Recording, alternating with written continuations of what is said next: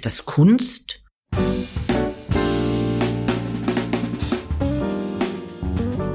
Kunstgeschichten mit den städtischen Museen Heilbronn zusammen mit der Stimme Mediengruppe.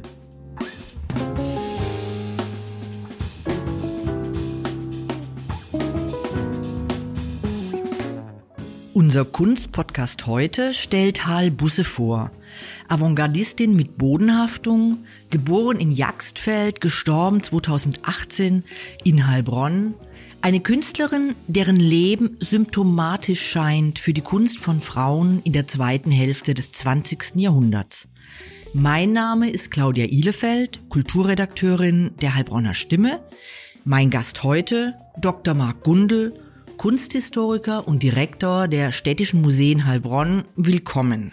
Hallo, Frau Idefeld. In den 50er und 60er Jahren stellt Hal Busse mit Otto Pine, Heinz Mack und Yves Klein in Düsseldorf und Berlin aus.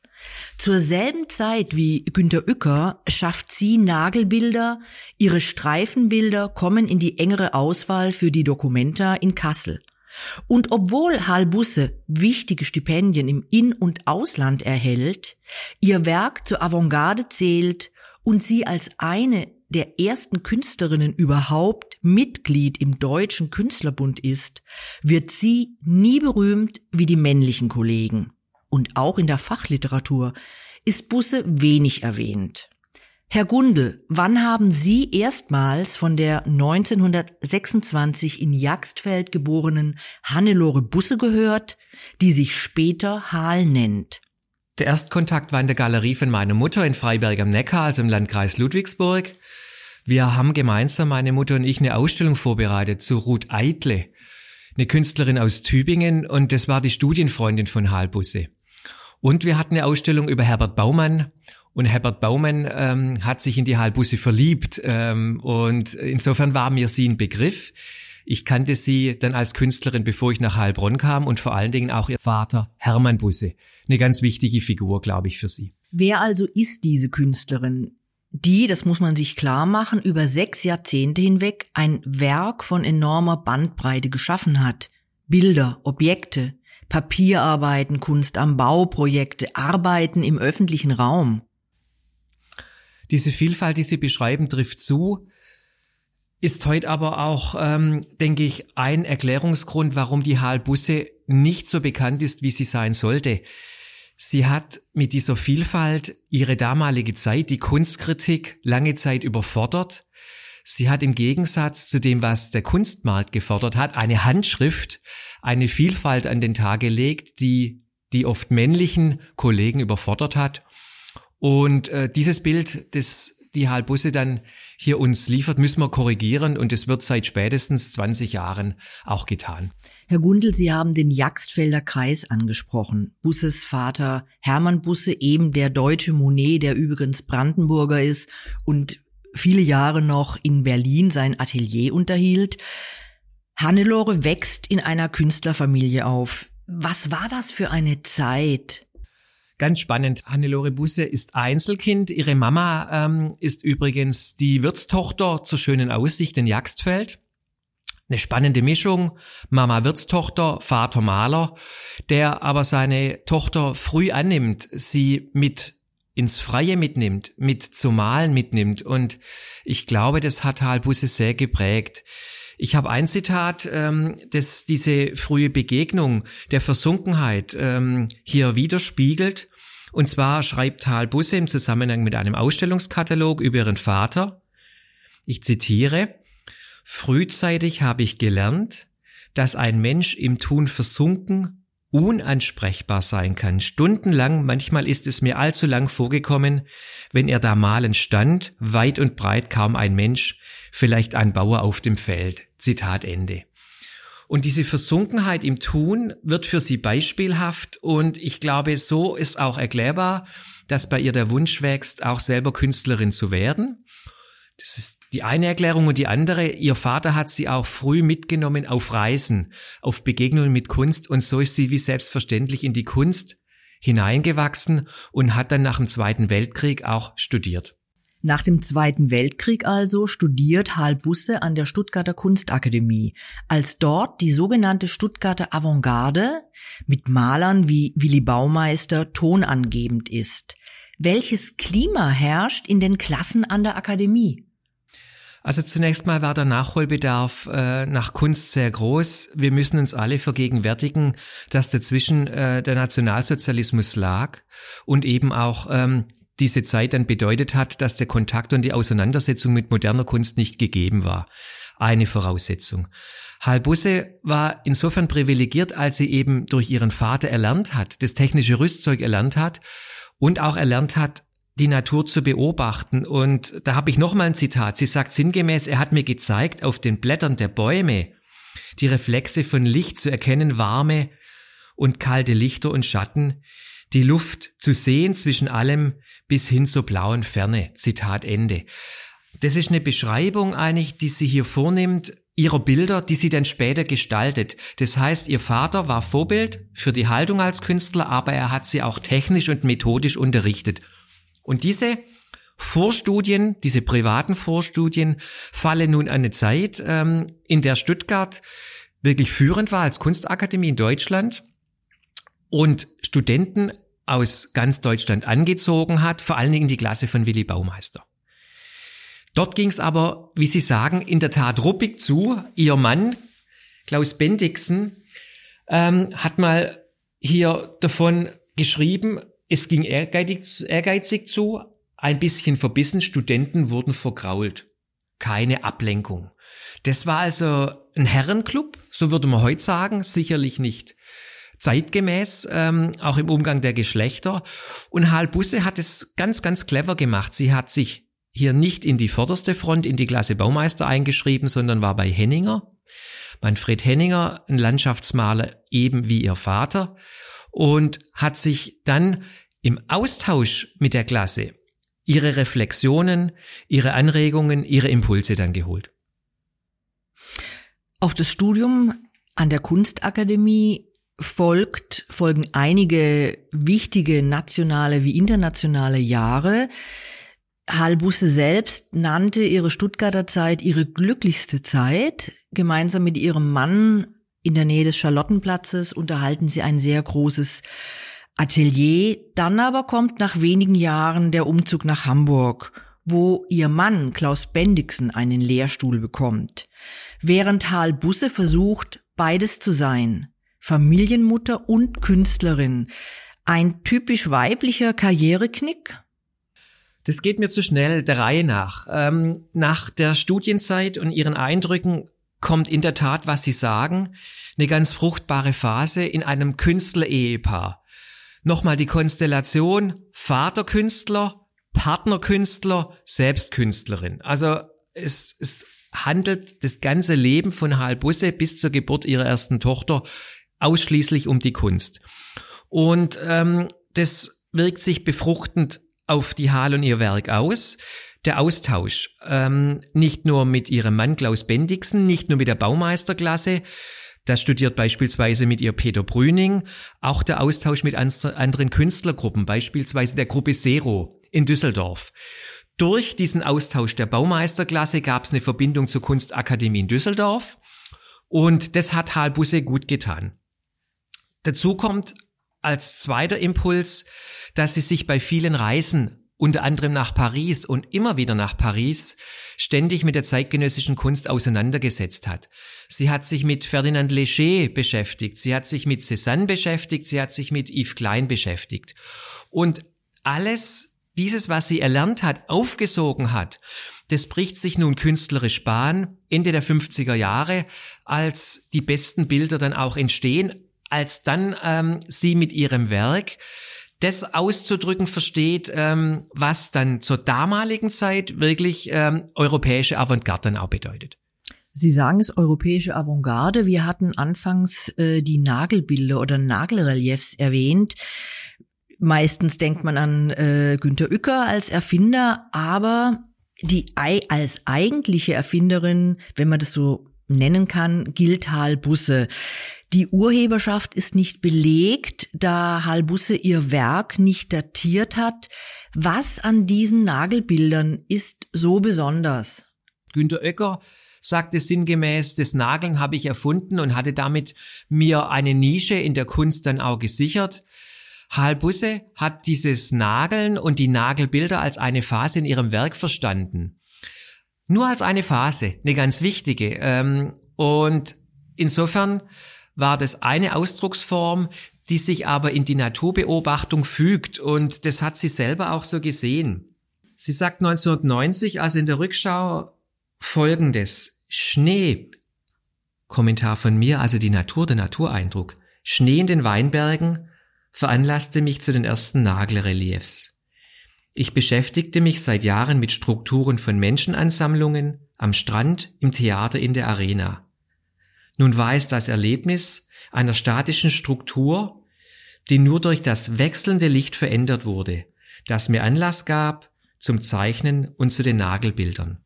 Also das Ereignis der Natur, das Licht und Schatten, das studiert sie und sie will im Grunde genommen mit den Nagelreliefs die Zweidimensionalität der Fläche verlassen und eben durch die Nägel eine Verschmelzung herbeiführen zwischen Bild und Relief, zwischen Bild und Skulptur. Und ähm, sie geht aber von der Natur aus, während bei Günter Uecker eben ihrem Konkurrenten oder auch Künstlerkollegen dessen methodischer Ansatz dann auch ist. Sie kommen künstlerisch zum gleichen Ergebnis, haben aber eine unterschiedliche Herangehensweise und einen unterschiedlichen Ausgangspunkt. Mhm. Halbusse wird ja gerne dann auch die typisch weibliche Bescheidenheit äh, äh nachgesagt oder zugestanden. Einmal im Gespräch mit unserer Zeitung betont sie, durchsetzen ist nicht mein Ding oder ich war eigentlich niemand, der ganz vorne marschieren wollte. Aber es gibt auch weniger selbstgenügsame Äußerungen, etwa, dass sie im Nachhinein das nicht angetretene Stipendium der Villa Massimo in Rom als unverdaubare Enttäuschung bezeichnet. Unverdaubare Enttäuschung, das sind klare Worte. Was war dem zuvor gegangen? Genau, wir sind jetzt in diesem Wechsel. Halbusse spürt, dass sie mit der europäischen Avantgarde mithalten kann und bekommt auch Referenz und Anerkennung in Ausstellungen. Und äh, wir haben folgende Situation, die Sie beschrieben haben. Halbusse und Klaus Bendixen sind verheiratet, aber bewerben sich als Künstlerpaar, jeweils jeder mit seinem eigenen Namen, um ein Stipendium der Villa Massimo.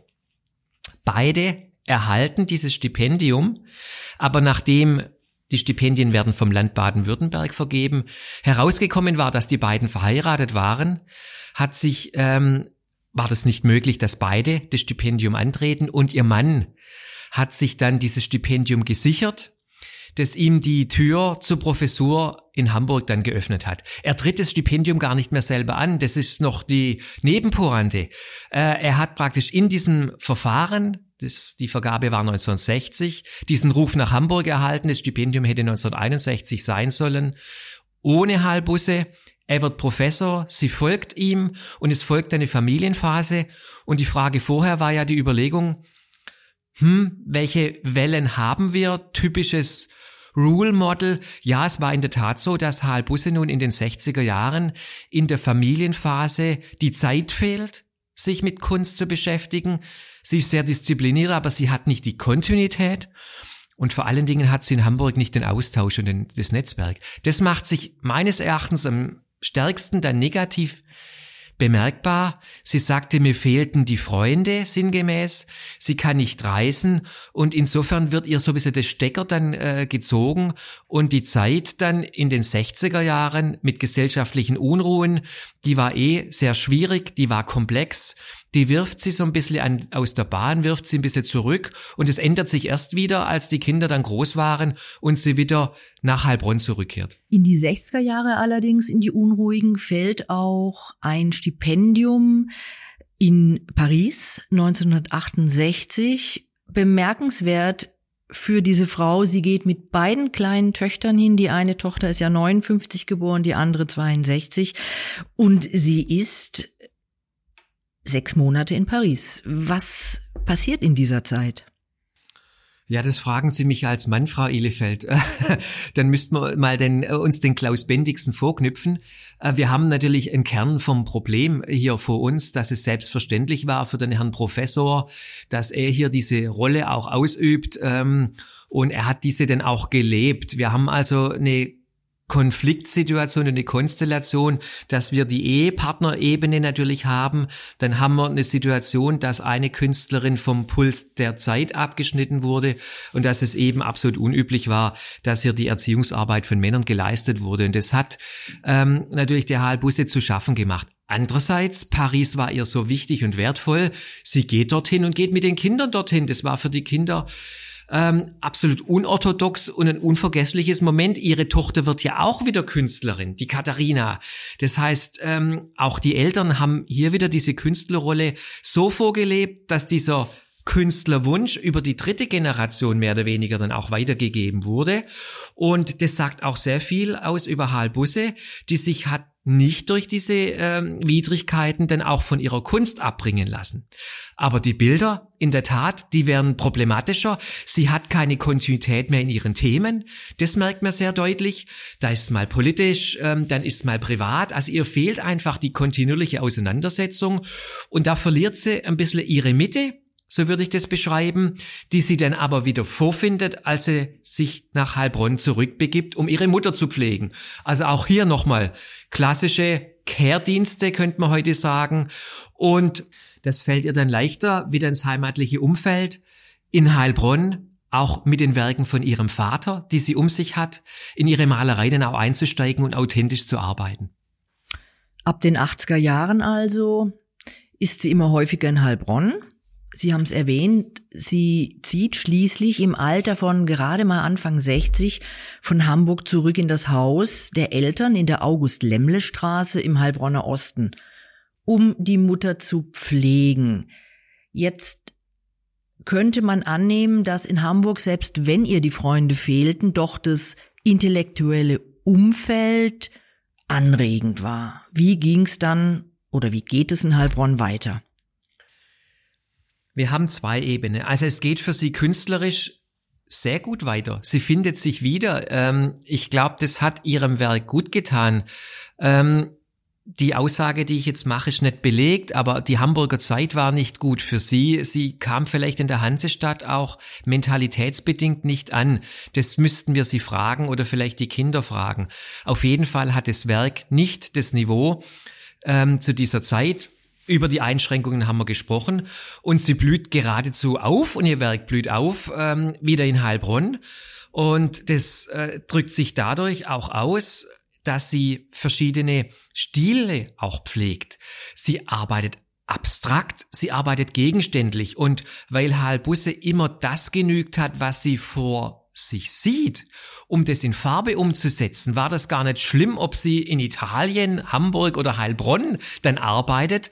Und sie hat das kleine, den kleinen bescheidenen Garten im Heilbronner Osten zu ihrem Thema gemacht und taucht dort sinnlich ästhetisch in die Farbe ein, dass es eine wahre Pracht ist. Äh, das sind lebensbejahende Bilder, Darstellungen, an denen man sich wirklich berauschen kann. Wir haben einige von ihr im Museum. Ich habe welche zu Hause, weil äh, die mir ästhetisch gefallen, persönlich gefallen.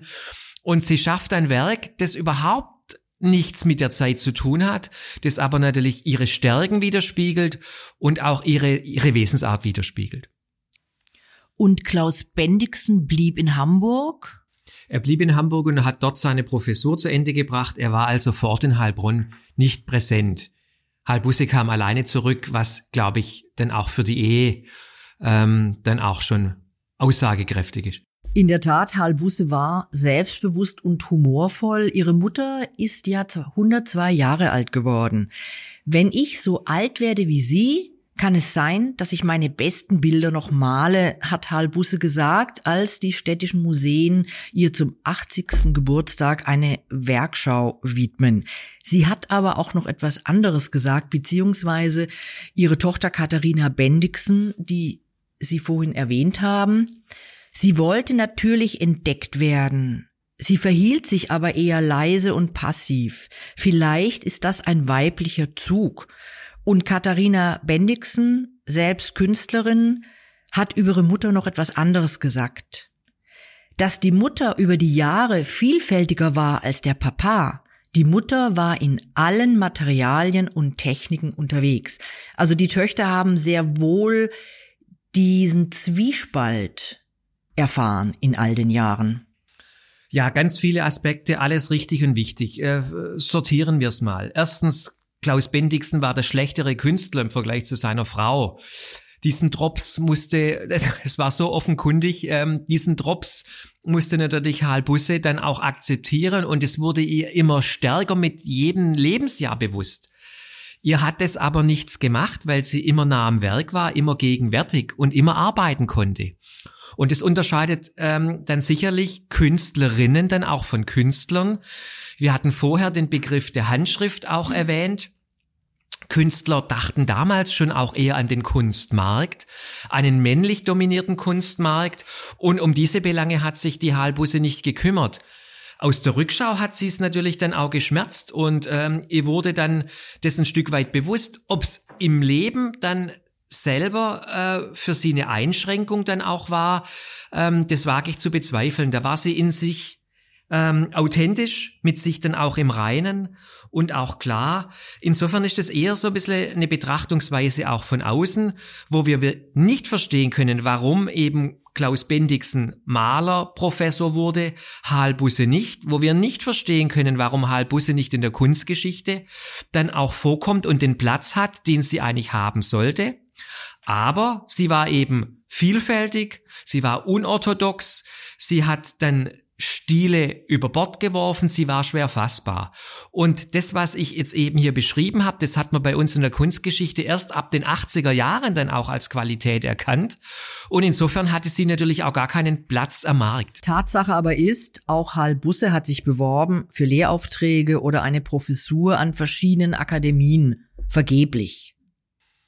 Die Zeit natürlich in den 1970er Jahren war eine ganz andere. Und Hal Busse war keine Theoretikerin. Sie hat also nie über ihre Kunst reflektiert ähm, oder dann in eine Theorie dann auch gefasst. Das war sicherlich dann schwierig. Sie war dann medial in diesen Belangen wie etwa die Fotografie oder dem Film dann auch nicht zeitgemäß und letztendlich äh, war ihr Thema ähm, die Umsetzung der Natur dann damals ähm, schon ein konservatives Thema und als Person selber war sie natürlich unorthodox. Ich weiß gar nicht, ob sie als Professorin denn auch glücklich, selber glücklich geworden wäre. Das ist Spekulation. Stichwort unorthodox. Figuration und Abstraktion. Landschaftsbilder und Rasterbilder sind für Halbusse kein Widerspruch. Ein sehr schönes Beispiel sehen wir hier im Foyer der städtischen Museen im Deutschhof. Herr Gundel, lassen Sie uns dieses Tryptychon gemeinsam betrachten. Ja, Tryptychon klingt ein bisschen nach Religion. Es ist ein Bild, das sich aus drei Teilen dann zusammensetzt ähm, und fast über sechs Meter erstreckt. Ein ganz, ganz großes betontes Querformat, das wir aus dem Nachlass ähm, erwerben konnten. Halbus ist 2018 verstorben und es hängt bei uns ganz prominent ähm, im Foyer der städtischen Museen. Wenn Sie das Bild von nahem betrachten, Sie als Besucherin, Besucher, dann werden Sie nichts erkennen, aber je weiter Sie wegtreten, dann ergibt sich aus so einer Farbmasse, aus vor allen Dingen vielen Grüntönen, etwas variiert mit Blau und Braun und aus Hellblau äh, ein Himmel und davor eine wunderbare Weinberglandschaft, äh, die an den Schemelsberg erinnert, an die Heimat hier vor Ort, die sie vorgefunden hat. Und so ist dieses Werk ähm, eigentlich eine Huldigung an die Heimat, an die Identität, vielleicht auch ihre Wesensart und zum anderen natürlich auch eine Hymne auf die Malerei per se. Es ist ein Schlagwort, aber es sitzt, als die Wochenzeitung Die Zeit 2015 Hal Busse noch zu ihren Lebzeiten als verkanntes Genie bezeichnet. Busses Porträtbild erscheint mit dem von Fanny Mendelssohn und anderen auf der Titelseite. Ja, äh, Hal Busse hat äh, diese, äh, diese Ehrung äh, noch zu Lebzeiten auch annehmen können. Sie war ähm, gegen Ende ihres Lebens dement und litt an Demenz. Ähm, das freut mich sehr. Das war auch, glaube ich, für die Familie ein ganz wichtiger Moment. Ähm, die verkannten Genies waren alle Frauen und es geht natürlich hier in diesem Thema auch darum, mit welchen Kriterien wir allgemein als Kultur- und Kunstschaffende in der Rezeption weiblicher Kunst, ich sage das bewusst so betont, weiblicher Kunst begegnen. In einem Kunstmarkt, der mehrheitlich männlich definiert ist, in einem Kunstmarkt, der auf Handschrift dann auch setzt, auf Wiedererkennbarkeit. Und da hat es nicht das Werk von Halbusse unheimlich schwer mit ihrer Breite, mit den vielfältigen Materialien, die sie verwendet. Darüber hinaus muss man sich natürlich schon Gedanken machen, was sind denn die Kriterien für Erfolg und was heißt Genie? Mich stört dieser Begriff gut gemeint, ähm, aber ist sicherlich hier nicht angebracht. Aber es geht schon um Kriterien, wie dann Erfolg der künstlerischen Arbeit dann auch benannt wird. Die städtischen Museen Heilbronn haben einige Arbeiten von Halbusse erworben, Arenenbilder, Objekte, ein Nagelrelief, Landschaften. Wie können wir Halbusse konkret in den städtischen Museen wieder begegnen? Ist in naher Zukunft vielleicht eine Ausstellung geplant? Sie spielt bei uns eine ganz wichtige Rolle. Wir haben äh, in Heilbronn zu wenig bedeutende Künstler. Ich habe sie in einem Atemzug mit Heinrich Friedrich Füger, ähm, mit einem Maler aus der Wende vom 18. zum 19. Jahrhundert dann auch genannt. Wir halten ihr Werk nicht nur in Ehren, wir stellen es aus und äh, wir hatten eben dann zum 2000 äh, zum 80. 2006 die von Ihnen erwähnte Ausstellung zum 90. 2016 und wir wollten natürlich und wir wollen zum 100. Geburtstag auch eine Ausstellung ausrichten. Zeigen aber darüber hinaus wichtige Werkgruppen von ihr ständig, dauerhaft und was ich noch viel, für viel wichtiger erachte, dass wir auch mit ihrem Werk arbeiten. Wir setzen das in der Museumspädagogik ein. Wir vermitteln dieses Werk an Kinder, an Jugendliche beispielsweise in unseren unterschiedlichen pädagogischen Formaten. Der 100. Geburtstag, das ist 2026, in drei Jahren. Wir sind auf die Ausstellung gespannt. Herr Gundel, was bleibt vom Werk dieser bemerkenswerten Frau? Was bleibt? Ich würde sagen, drei drei Dinge. Sie repräsentiert Künstlerinnen Sozialgeschichte der Nachkriegszeit und äh, ist dient als Rollen, als heutzutage Neudeutsch Rule Model. Sie wird uns begeistern mit einem Werk, das zeitlos eine Sinnlichkeit und Lebendigkeit hat, die uns fesselt. Und ich glaube, in Bezug auf die Biografie und die Wiederentdeckung spielt die Zeit für sie. Da bin ich sehr zuversichtlich. Hal Busse, eine Künstlerin, die den Begriff Provinz ad absurdum geführt hat, mitunter auch die Grenzen dieser Provinz spürte. Herr Gundel, herzlichen Dank für das Gespräch. Thema unseres nächsten Podcasts mit den städtischen Museen Heilbronn und ein weiteres Mal mit Dr. Marc Gundel wird sein Kunst im öffentlichen Raum zwischen Skandal und Marketing. Wenn Sie, liebe Kunstfreundinnen, dann wieder dabei sind, ich freue mich.